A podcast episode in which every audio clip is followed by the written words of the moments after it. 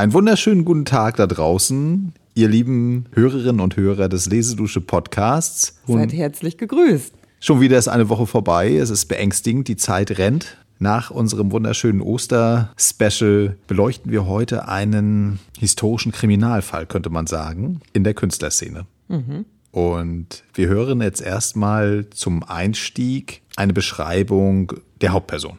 Genau, über ihr Auftauchen an dem Ort, der dann auch irgendwie ihr Verhängnis wurde. So ist es. Lasst euch überraschen, bleibt dran und bis gleich.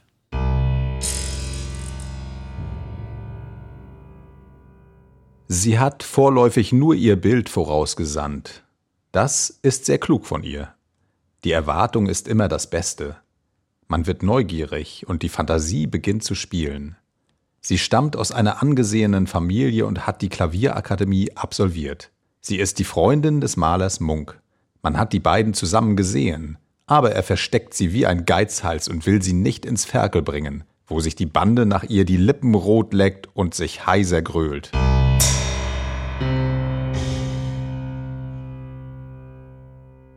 Eines Tages trat sie an der Seite Munks in das Ferkel ein. Blond, schlank, elegant. So schlängelte sie sich durch die Schar eitler Geisteshelden hindurch, fing sie den einen nach dem anderen ein, mimte einem jeden meisterhaft sein Ideal vor, bis sie hinter die Kulissen seiner Lebenslüge blicken konnte. Dann lachte sie ihn aus und ließ ihn laufen. Ihr eigenes Lebensrätsel gab sie niemals preis, verstand aber meisterhaft, es als tiefe Bedeutung zu inszenieren.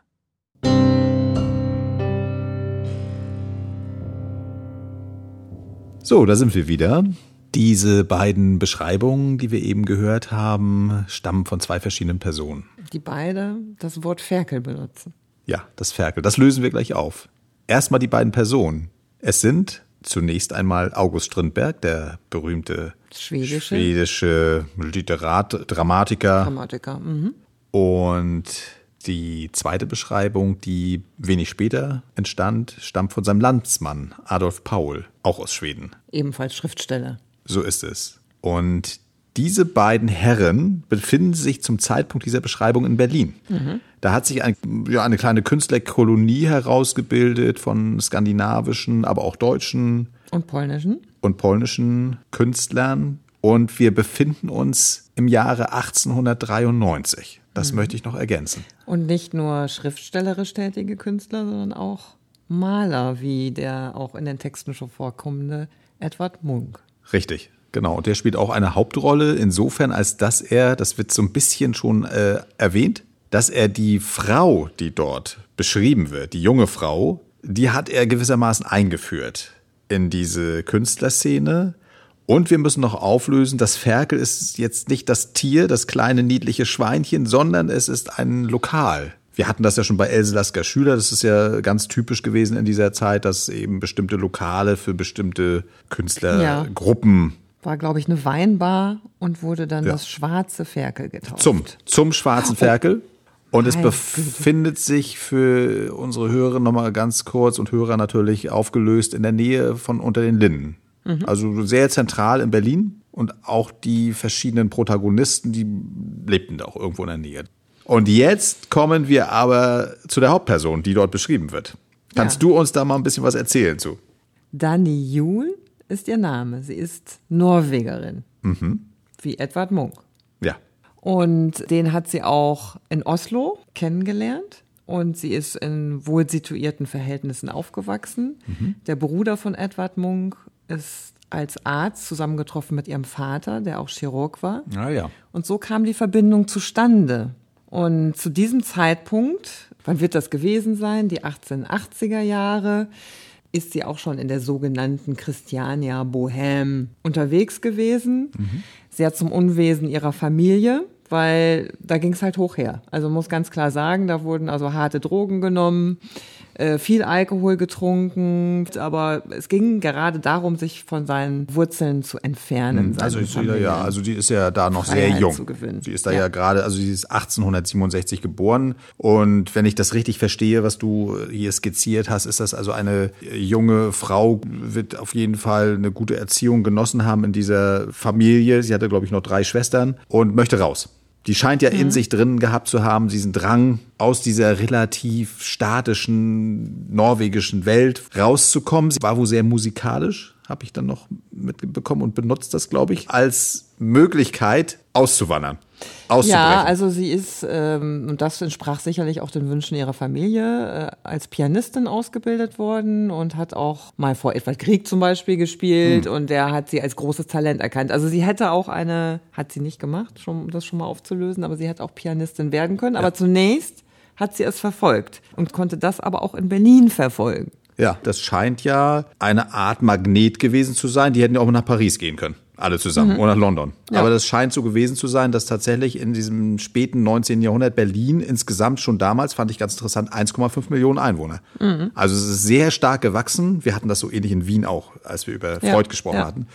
Also eine explodierende Stadt. Und das scheint für die Skandinavier dann doch die nächstgelegene Möglichkeit gewesen zu sein, da hinzugehen, um da sich zu produzieren, sich zu zeigen auch. Mhm. Es ging ja auch um Ausstellungen. Und dort kommt jetzt diese nette junge Frau rein, die in sich aber auch schon das hat, wie wir schon sagten. Gen der Inszenierung ja. sozusagen äh, auf jeden Fall in sich trägt. Das spürt man ja auch schon bei der Beschreibung des Auftretens. Also Kernwahrheit wird schon da, dabei gewesen sein. Ja. Obwohl wir auch festgestellt haben, als wir uns mit dem Thema befasst haben, es ist natürlich keine wirklich fassbare reale Welt, sondern alles entsteht aus den Bildern der beteiligten Personen. Ja. Alles das, Künstler, alles Kreative und jeder hat ein anderes anderes Bild vom anderen Menschen und keiner weiß, glaube ich, mehr so recht, was ist jetzt hier die Realität und wer ist welche Person und was wollen wir fühlen. Also die sind so weit von sich entfernt. Hm. So ging es uns ja interessanterweise, haben wir diesen Weg, das, so wie der Strindberg es beschreibt, er hat diese Person, den Menschen zuerst als Bild kennengelernt mhm. und hat da schon alle Eigenschaften reinprojiziert. Und zu diesem Bild nochmal ganz kurz, was wir eben auch gehört haben in der Beschreibung, das ist wirklich ein Porträt von ihr, von der Dagny Juhl. Mhm was Munk gemalt hat, extra für eine Ausstellung. Und das wurde eben, weil die alle dort in dieser Künstlerkolonie da irgendwie mitgekriegt haben, der versteckt irgendwo eine Frau bei sich zu Hause. Ganz irre. Haben sie irgendeinen hingeschickt von sich zum Spionieren, haben dann zufällig dieses Bild gesehen, was noch nicht ganz fertig war. Und haben dann schon das mitgetragen ins Ferkel und haben sich, alle haben sich da was zurechtgesponnen und dann eben erst etwas später, ein paar Wochen später, wie das der Adolf Paul mhm. dann beschrieben hat. Mhm. Und so kommt sie dann rein und alle haben eigentlich schon ein Bild vor ihr und so geht das immer weiter, wie du es eben auch gesagt hast. Offensichtlich äh, ist sie, auch wenn sie sich da, glaube ich, ganz schlau verhalten hat und dann nicht total von diesen Leuten untergebuttert wurde. Sie scheint es ja ganz gut gemacht zu haben, dass sie da äh, das austariert, wie sie sich in diesen Kreisen verhält, weil sie sozusagen sich auch nicht gleich für jemanden entscheidet, sondern da irgendwie versucht, da frei ja, zu sein. Genau, also ich wollte noch mal kurz einsteigen auf das, wie sie sich verhalten hat. Also ich glaube, sie hat sich gar nicht verhalten in dem Sinne. Mhm. Also sie hat sie hat das total genossen, diese Freiheit. Das war auch ein Riesenthema von ihr. Also sie ist ja, um das mal kurz vorwegzunehmen, also das, was von ihr jetzt noch erhalten ist in heutiger Zeit, ja. sind inzwischen ins Deutsche übersetzte Texte. Die hat der Lars Brandt übersetzt in Flügel in Flammen und sie war in jeglicher Hinsicht Künstlerin. Sie muss unglaublich getanzt haben, das wird auch alles beschrieben. Sie mhm. hat Klavier gespielt, sie hat gesungen. Das kann man sich in diesem ganzen Umfeld mit diesem Alkohol zusammen. Ein Getränk wurde ja auch, auch nach ihr benannt, aus Pfirsich und Absinth kann man sich schon vorstellen, dass sie dazu beigetragen hat, dass bei den Männern die Fantasien doch wirklich Flügel bekommen haben. Mhm. Ja. Aber sie hat sich den, äh, du hilfst mir gleich bei dem Namen, genau, einen polnischen war, Dichter hat sie sich auserwählt. Ja, er soll ja der wahrscheinlich verrückteste von allen gewesen sein in dieser Runde. Es war Stanisław Przybyszewski. Und der ist da genauso hingespült worden. Der war auch wieder mit Strindberg befreundet, ein Mitglied des Kreises. Also alles miteinander verwoben, hat ja. auch einen Text geschrieben, die Totenmesse, worauf dann der Schrei von Edward Munk als Bild basiert. Also mhm. man sieht, wie die Künste da auch sehr eng, das, das finde ich, ich absolut spannend, ja. sehr eng miteinander verwoben sind in mhm. diesen Szenen. Gut, und den, also ich glaube im März ist sie das erste Mal im Ferkel gewesen und im September heiraten die beiden. Mhm. Angeblich, weil sie gerade mal eine Mark übrig hatten, um diese Art äh, Urkunde bezahlen zu können. Das war aber auch ihre Spielerei, ja. dass sie gesagt hat, ja, ich will ihn nicht heiraten, aber weil ich gerade eine Mark ja. Ja, aber ist, hat sie auch einen gewissen Humor, bringt sie ja offensichtlich mit. Absolut, absolut. Ähm, und jetzt zumindest ist es jetzt eine Entscheidung, was wiederum große Verwerfungen nach sich zieht in der Künstlerszene, weil irgendwie alle in sie verliebt waren und Strindberg ist böse, der wird jetzt ganz gemein, der schreibt da komische Texte, dass er ihr irgendwie vorwirft, sie ist eigentlich Prostituierte und ja. die will sowieso von allen nur das Geld haben und da irgendwie geht er halt diesen Weg und der Munk ist auch so ein bisschen angeschlagen, der verarbeitet das dann in Bildern. seinen Bildern. Auch das Bild, was wir gewählt haben, Asche, ist unter Umständen auch eine Verarbeitung unter anderem von ihm, weil da die starke Frau ist und der schwache Mann wieder, genauso wie beim, beim Vampir. Das ist ja. sein Thema. Ja. Dass er sagt, ich bin dieser Frau einfach nicht gewachsen mhm. gewesen. Mhm. Das ist äh, das, was ja. er da, glaube ich, noch in dem Bild Eifersucht, da wird das ja schon noch, noch stärker, da wo er sich ja angeblich recht an dem Stachu, wie der Spitzname ist des polnischen Künstlers, also ihres Mannes, rächt er sich, dass er in Eifersucht das umkehrt, dass äh, sozusagen der arme Stachu ist der Wütende, der vorne steht mit rollenden Augen und hinten steht er, selbst Munk, mit der Dagny äh, vereint. Ja, da gibt es auch noch eine schöne Anekdote zu. er hatte dieses Bild gemalt und wollte es ausstellen ja. natürlich. Und er fuhr dann kurz vorher, dass die beiden Verrückten anreisen würden zu der mhm, Ausstellung. Mhm, mhm. Und tja, ja. das war ihm dann doch ein bisschen zu heiß. Ja, ja, genau. Also hat es hat auf jeden Fall so durcheinander. Es gibt so durcheinander und die beiden, das Paar, bekommt zwei Kinder. Genau. Und scheint sich da irgendwie durchzuschlagen. Ja, genau. Also die führen ein, ein Leben, wie sie auch das in der Bohème für richtig gehalten haben. Also alles Geld, was sie haben oder erhalten, wird sofort verprasst. Das gehört auch wirklich dazu. Deswegen war es auch kein einfaches Leben. Sie haben zwei Kinder. Mhm. Ich hoffe, ich spreche das jetzt richtig aus. Zenon heißt der mhm. Junge und Iva das Mädchen. Mhm. Man weiß, und das weiß auch sie selbst, dass ihr Stachu, hat nebenher Geliebte, wahrscheinlich auch mehrere, aber mhm. eine, mit der er sogar schon drei Kinder hat parallel. Mhm. Und die dann bei der vierten Schwangerschaft tatsächlich sich entscheidet, auch das Leben zu nehmen. Ich glaube, das ist auch ein Schatten, der mit in Danis Leben noch reinreicht, mhm. weil sie, das geht ihr schon tief rein, ne? dass das passieren kann. Äh, widmet ihr auch eine Rolle in einem späteren Drama. Sie hat auch so kleine Dramen mhm. geschrieben. Mhm. Witzigerweise hieß da die Darstellerin Ivy. Ihre Tochter heißt dann wieder Iva. Naja, man kann in alles was reinmunkeln. Mhm. Wie dem auch sei. Also sie hat ein hartes Leben geführt mit ihren zwei Kindern, einem Typ, der quasi nie für sie da war. Mhm. Außer äh, wenn es darum ging, irgendwie um die Welt zu ziehen und der auch zunehmend von ihr angenervt war. Ja. Er ist auch ein bisschen paranoid, scheint er gewesen paranoid zu sein. Paranoid und eifersüchtig, glaube ich, auch in hohem Maße. Mhm. Also sich durfte er das natürlich gönnen, sein mhm. Leben so zu führen, wie er wollte, aber seiner Frau wollte er das mitnichten gönnen. Und somit haben die, glaube ich, echt eine sehr schwer kranke Beziehung geführt. Mhm. So kann man das sagen. Also da will man jetzt beide Seiten, die haben sich einfach überhaupt nicht. Und jetzt kommt ja das, jetzt kommt da, jetzt kommen wir, kriegen wir die Kurve zu dem furchtbaren Verbrechen. Das reicht ja noch nicht, dass sie sich so jetzt irgendwie. Ganz am Ende. Ne? Die hätten sich ja auch scheiden lassen können. Das wäre ja damals möglich gewesen. Nein. Ja. Jetzt kommt ja eine ganz perfide Geschichte, wo man bis heute nicht weiß, ihr Lieben da draußen, das ist eigentlich mhm. noch nicht gelöst, was da eigentlich passiert ist. Also ich habe da nur einen kleinen Zeitungsschnipsel gefunden, dass auf einmal 1901 dann die Meldung kommt, dass in einem Hotel in Tiflis, also im Georgien, mhm. hinten am Schwarzen Meer, ist sie auf, warum auch immer hin mit irgendeinem viel jüngeren polnischen industriellen Sohn und der hat sie und erschossen. Der Sohn war auch dabei. Und der Sohn, mhm. drei Jahre alt, glaube ich, und sie wird erschossen und er erschießt sich danach. Genau.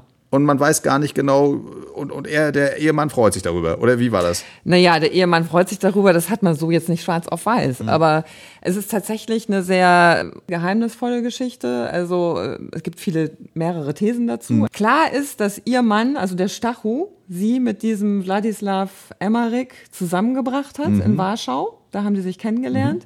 Mhm. Millionärssohn, auch ein ziemlich irrer Typ der aber von mit beiden befreundet war dann mhm. sozusagen. Also eher mit ihm als mit ihr.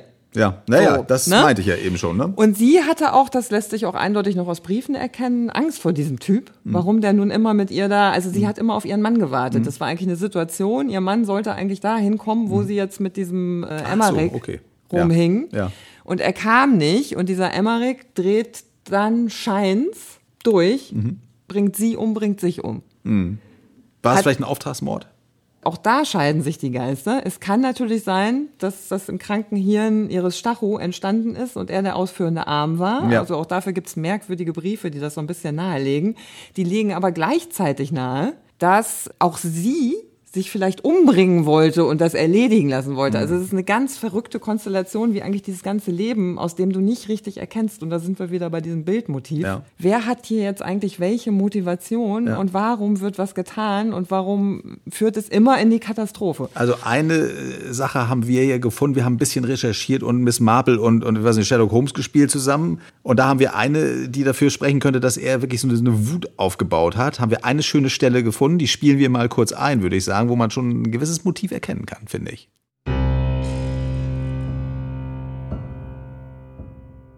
Wie ein Holzwurm bohrtest du dich in die Füße meines Thrones, bohrtest unablässig, bis er zu wanken begann, bis die Königskrone meines Hauptes wackelte und der Sessel der Cäsaren morsch mit mir zu Boden brach.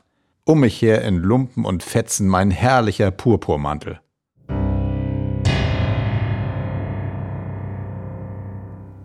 So, also ich finde schon, da kann man sagen, da ist jemand äh, dauerfrustriert, auch wenn das vielleicht noch einen leicht witzigen Attitüde hat. Ja. Aber das spricht doch sehr dafür für mich, dass das durchaus sein kann, dass der da irgendwie so, um das auch diesen Lebensstil, den wir vorhin beschrieben haben, bei ihr genauso, aber bei ihm auch, er dass hat ja auch schon wieder neue Geliebte übrigens zu der Das Zeit auch, ja, aber das, das, ne? das Also mit denen er durchaus auch mehr anfangen wollte, ja, ne? Also ja. das muss die, man auch sagen. Die Bahn freiräumen und dann auch noch seinen Lebensstil auch noch krönen damit. Beides. Der, ich glaube, der Drang war groß, der Frust war groß, mhm. sie war ihm einfach zu stark. Und das ist immer dieses nur besitzen wollen, nur ja. Macht ausüben wollen, aber so ist das Leben ja. dann mit ihr nicht gewesen. Ja. Wir haben aber, um ihr Gerechtigkeit widerfahren zu lassen, also ihrem, auch ihrem künstlerischen Schaffen, haben wir äh, zwei Textstellen nochmal ausgesucht, die sie mhm. selbst verfasst hat. Mhm. Ich finde in dem einen, das ist ganz spannend, passt nochmal zu diesem traurigen Ende, da hat sie ja selbst auch mhm. morbide Fantasien, ja.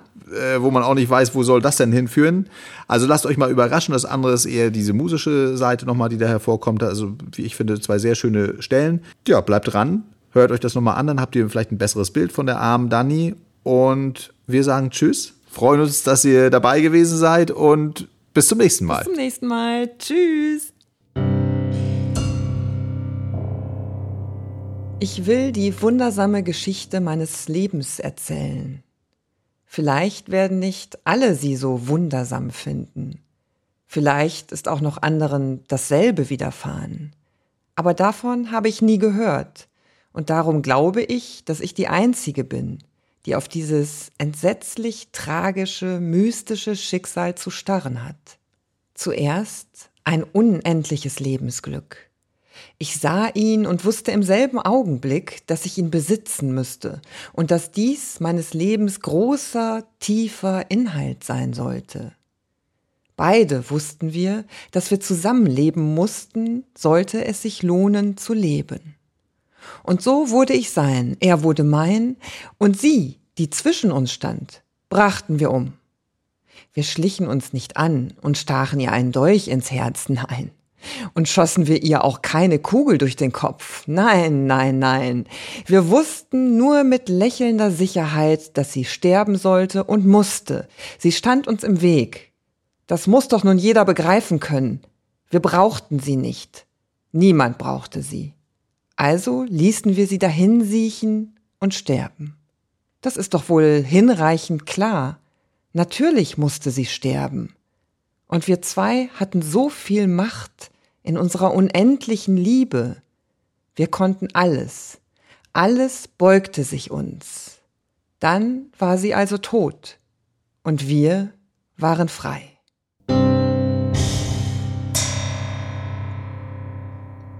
Et la tristesse de tout cela. Oh, mon âme. Sie steht am Flügel und singt. Bequem zurückgelehnt sitzt er und lauscht.